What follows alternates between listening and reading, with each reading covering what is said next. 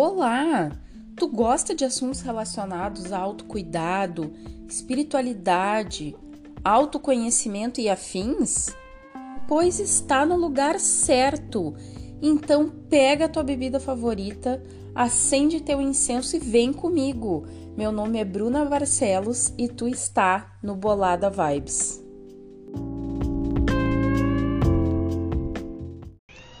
Olá, meus queridos e queridas, como é que vocês estão? Tudo bem?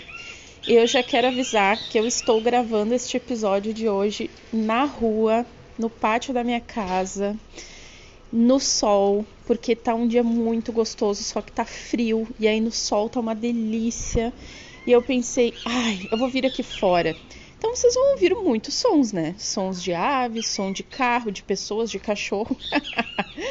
então já estou aí avisando vocês por que estes sons. Olha que coisa mais linda. O Ben TV aqui perto, abençoando esse episódio. E hoje eu quero falar de um assunto muito importante, que é sobre acúmulo e o quanto eu reparo que isso atrapalha pessoas nos seus processos de melhora. Então vem comigo.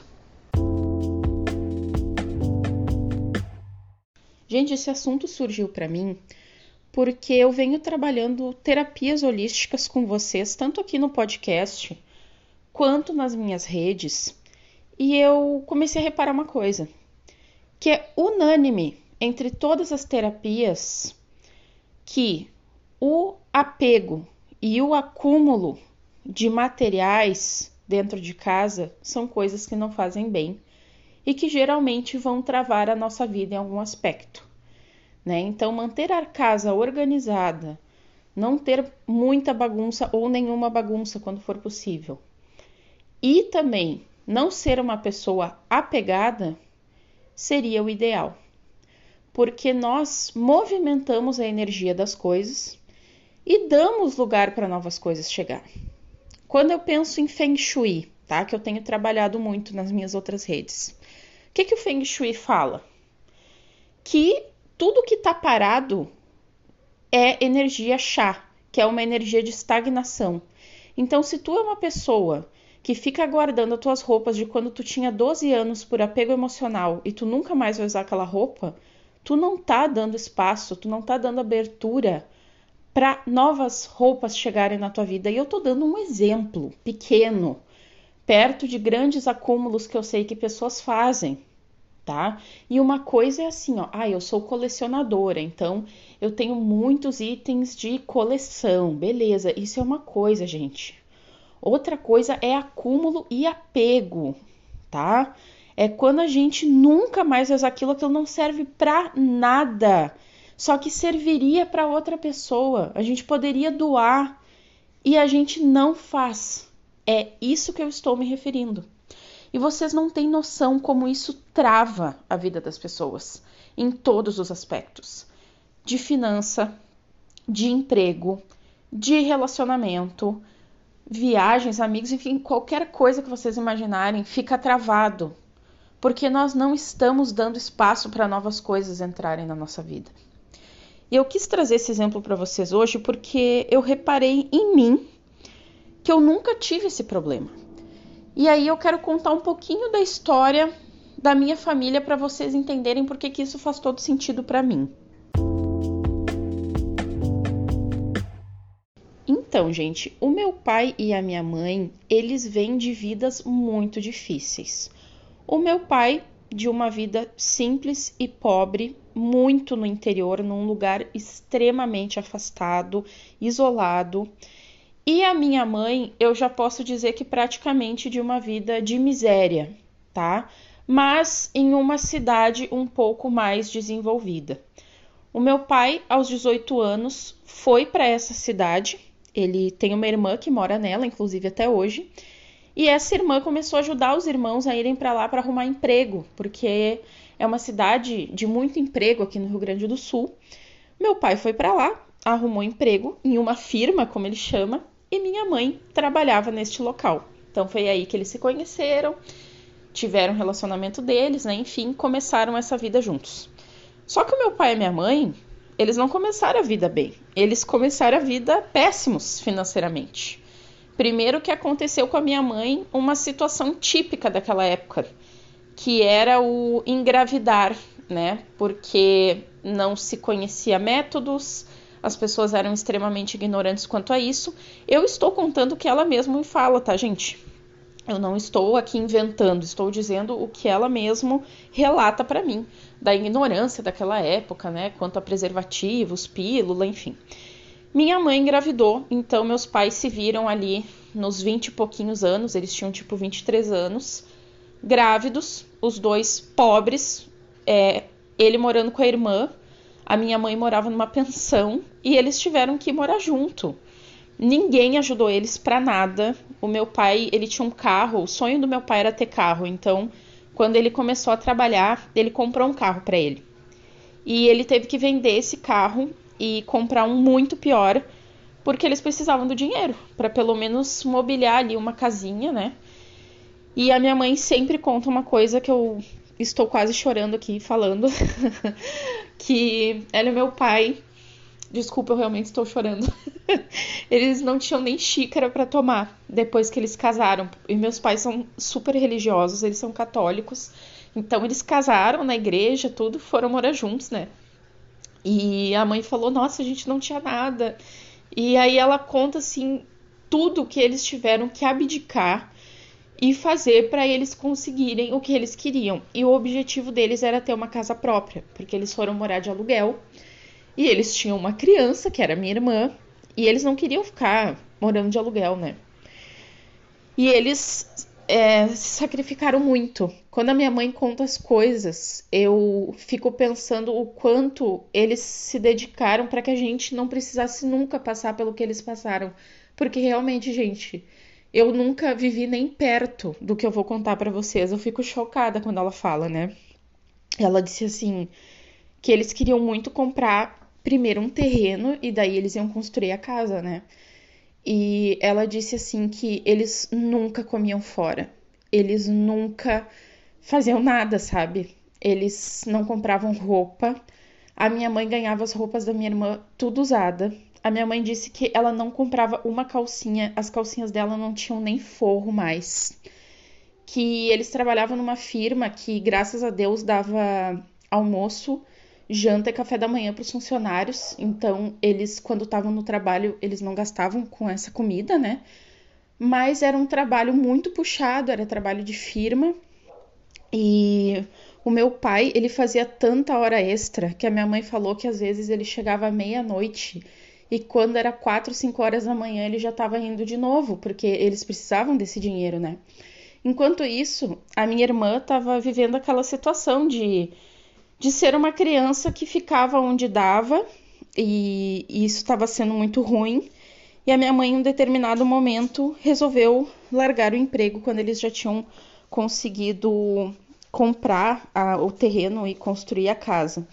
E a minha mãe disse que ela não gostava do trabalho dela e que foi nessa vez, assim, que ela viu que não ia dar, porque ela tirou férias e no dia antes de voltar ela não conseguia parar de chorar, porque ela ia ter que voltar a trabalhar.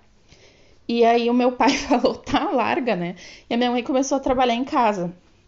A minha mãe começou a fazer tortas e salgados para vender. Então assim, eu quis contar tudo isso para vocês porque hoje os meus pais têm outra vida.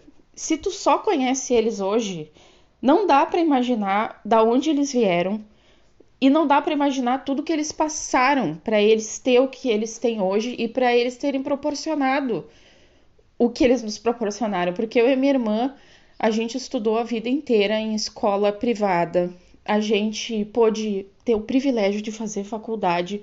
Nós duas conseguimos fazer faculdades federais. Então a gente tinha um bom estudo, os nossos pais nos deram é, presente de 15 anos, a minha irmã ganhou festa, eu ganhei viagem, nós duas ganhamos carteira de motorista, sabe? Coisas assim que o meu pai, ele realmente botou muito como objetivo assim, que ele queria proporcionar para os filhos o que ele não teve, sabe? Tudo que que foi negado, digamos assim, para eles quando eles estavam como filhos. Eles queriam, acho, eu pensando, né, consertar essa criança interior deles através de nós. Eu acho isso muito bonito eu realmente tenho pais que são uma grande inspiração. Tanto que eu tô aqui me controlando para não chorar mais, porque eu acho a história deles muito inspiradora e a história deles como casal. Porque eles são um casal muito unido e todo casal tem treta, né, gente? Todo casal bate boca, discute, enfim. Mas eu acho incrível como eles sempre se mantiveram unidos. E a minha mãe, ela é uma pessoa muito desapegada, muito desapegada mesmo. E aí eu lembro que quando eu tava na adolescência, que é aquela fase, né, que tu quer ter as tuas coisas e tu é todo rebelde, sem causa, né? Eu lembro que eu tinha um tênis que eu queria muito, muito, muito. Eu nunca vou esquecer. É um Adidas Star, o nome dele. Nossa, eu queria muito aquele tênis, eu ganhei. Acho que com 13, 14 anos.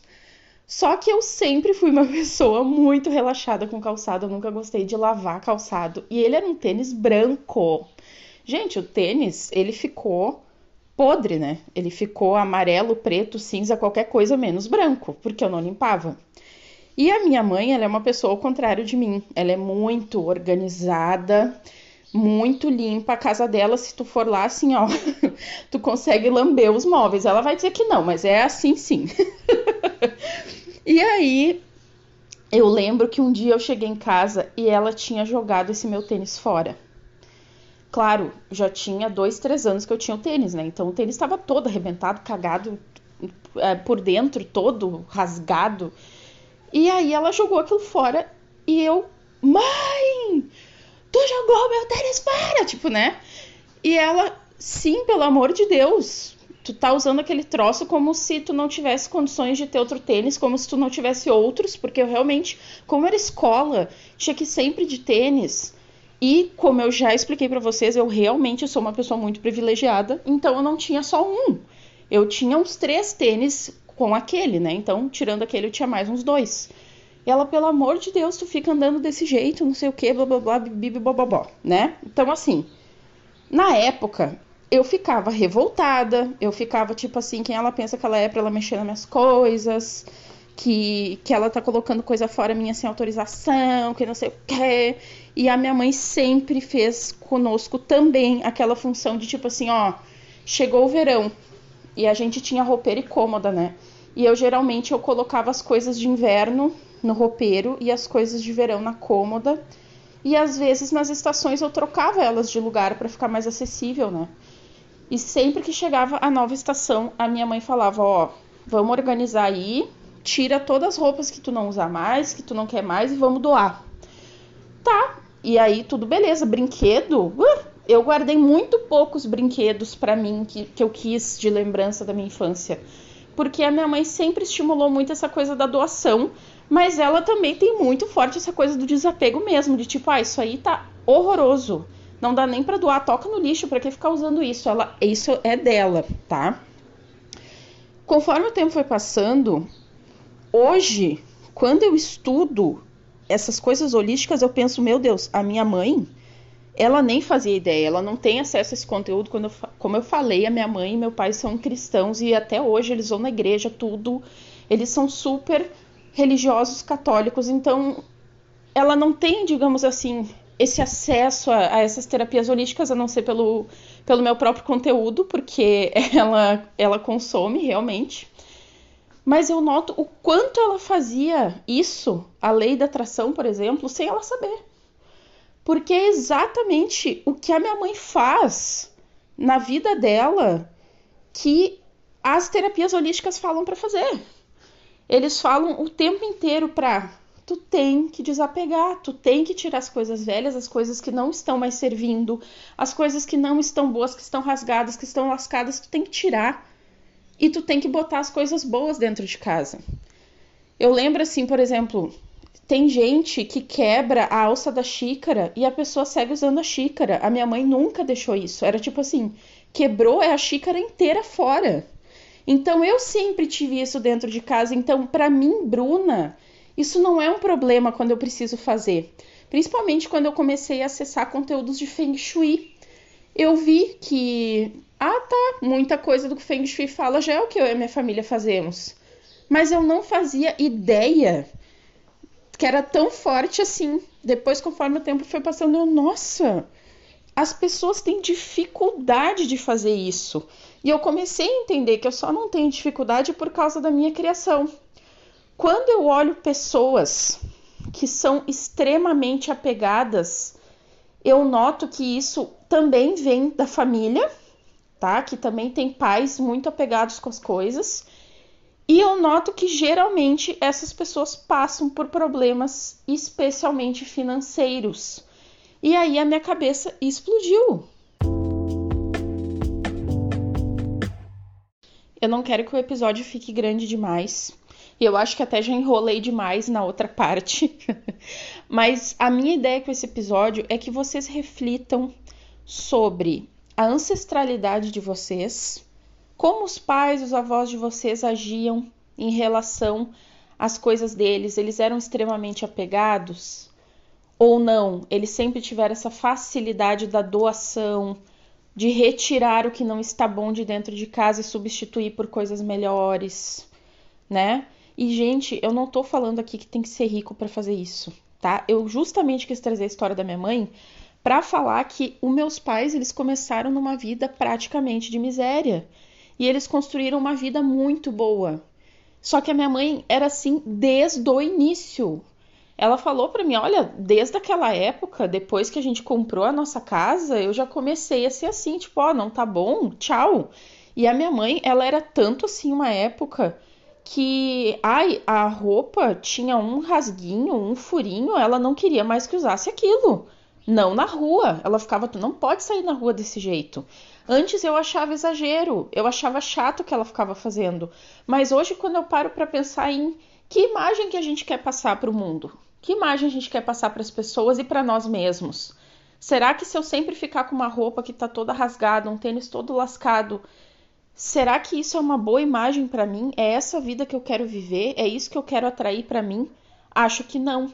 E eu comecei a mudar. Eu também comecei a parar de usar isso, não que eu elimine, tá? Eu demoro muito para eliminar uma roupa e geralmente assim, eu dou roupas que estão muito boas e que realmente não cabem mais em mim. Eu tenho um histórico assim de engordar e emagrecer muito grande, né? Então assim, ó, engordei demais e vi que não tá cabendo, aí eu dou tudo. Aí eu emagreço, dou todas as outras. Eu não fico contando que ah, eu vou voltar a ter aquele corpo de antes. Até porque às vezes quando a gente volta pro corpo de antes, tu já nem se identifica mais com aquelas roupas que tu tinha. E aí fica aquele acúmulo de roupa. E tu, e aquilo não serve para nada, a gente não precisa de tanta roupa, a gente não precisa de tanto calçado. A gente tem por consumismo e apego. Então, eu comecei a deixar somente o que eu realmente uso. Então, se eu tenho calçados, todos os calçados que eu tenho eu realmente uso todas as roupas que eu tenho eu realmente uso. Se eu noto que passou a estação e eu não peguei uma vez uma roupa, é doação na hora. Gente, vocês não têm noção a diferença que isso faz. E tu tem que doar com gosto. Eu, pelo menos, como eu falei, eu aprendi isso com a minha família. Eu dou com vontade, eu fico feliz. Eu penso que bom que isso aqui vai estar tá para uma pessoa que vai estar tá cabendo muito melhor do que mim, vai estar tá servindo muito melhor para aquela pessoa do que para mim. E essa pessoa com certeza vai estar tá feliz, ela precisa muito mais do que eu. Eu tô aqui cheia de roupa, para que que eu quero mais? E a gente tem que pensar isso para tudo. Eu sou assim com qualquer coisa, gente. Eu sou assim com alimento, com roupa, com calçado, com qualquer coisa. Se alguém chegar na minha casa e falar que gosta de uma coisa e eu mal uso aquilo, eu vou dar para pessoa sem problema nenhum. Eu só não dou se eu realmente uso. Daí eu vou dizer, ah, realmente é muito bom, comprei em tal lugar, ou eu vou pensar, bah, quem sabe mais pra frente eu dou de presente pra pessoa, já sei que ela gosta disso. Agora, se eu mal usar, eu vou dar de presente sem problema nenhum. Eu tenho muito forte esse desapego e eu acho isso muito bom, porque eu não acho legal nós sermos pessoas egoístas. Se a gente tem a oportunidade de ter uma vida boa, como eu sei que eu tenho, como eu falei para vocês, como eu sei dos meus privilégios, eu sei da vida boa que eu posso ter, da vida boa que eu fui criada. Para que, que eu vou ser uma pessoa egoísta e eu não vou dar nada para ninguém?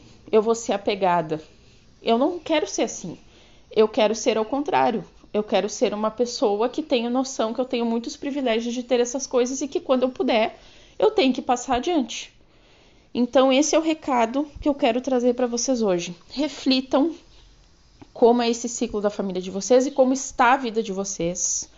Se vocês estão acumulando demais e se esse acúmulo não está trazendo acúmulo de outras coisas, acúmulo de mágoas, acúmulo de dívidas, acúmulo de problemas no casal, acúmulo de brigas entre pais e filhos, acúmulos de diversas coisas pensem aí, reflitam. Fica essa para essa semana. Espero que esse episódio tenha servido para alguma coisa, tenha ajudado alguém. E vamos doar, né, gente? Inclusive, nesse exato momento, vou aproveitar, vou botar meus roupeiros tudo abaixo, porque eu realmente não fiz isso ainda esse ano. Eu já doei algumas roupas, mas não de tirar todas as roupas para fora. Vou tirar tudo para fora, vou olhar o que que até agora no inverno não toquei e tchau. Vai para alguém que esteja precisando Vá com Deus e faça bom uso. um beijo enorme para vocês, gente. Até o próximo.